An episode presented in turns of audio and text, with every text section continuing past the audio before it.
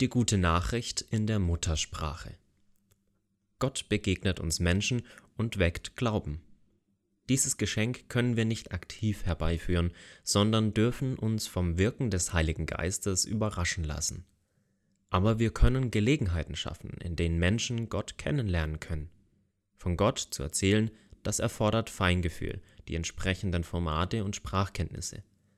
Pastor Nikon berichtet, wie er dies bei den Thai-Gastarbeitern möglich macht. Mehr als Sprache. In der Arbeit mit den Thai-Gastarbeitern verwenden wir die thailändische Sprache als Grundlage für die Verkündigung. Jemandem Zeit schenken und gemeinsame Aktivitäten mit den Menschen, denen wir das Evangelium bringen, schaffen enge Beziehungen.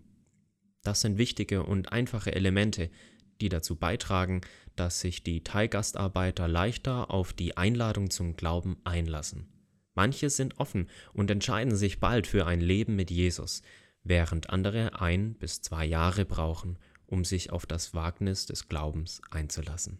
Es ist uns wichtig, auch die Formate zu ändern und sie den Gegebenheiten und Umständen anzupassen, um Beziehungen aufzubauen und die Möglichkeiten zu nutzen, die gute Nachricht weiterzugeben. Gott spricht Muttersprache. Die Thais setzen sich aus unterschiedlichen Volksgruppen zusammen. Die Akka sind ein Volksstamm aus dem Norden Thailands, von denen viele nach Taiwan zum Arbeiten kommen. Darum verwenden wir auch die Akka-Sprache in unserem Dienst, die Muttersprache vieler Gastarbeiter. In den einzelnen Thai-Gemeinden in Taiwan bilden sie eine große Gruppe, die sonntags zu den Gottesdiensten kommt. Einige von ihnen sind schon als Christen von Thailand gekommen, andere waren Christen, die sich abgewendet hatten. Viele kennen Gott gar nicht.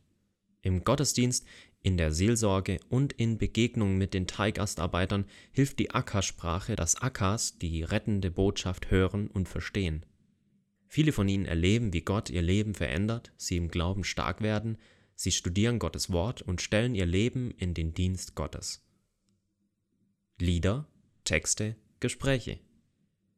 Jede Woche veranstalten wir einen Gottesdienst, singen Lieder, lesen Bibeltexte, beschäftigen uns mit unserem Jahresthema, bauen Beziehungen und helfen in schwierigen Zeiten.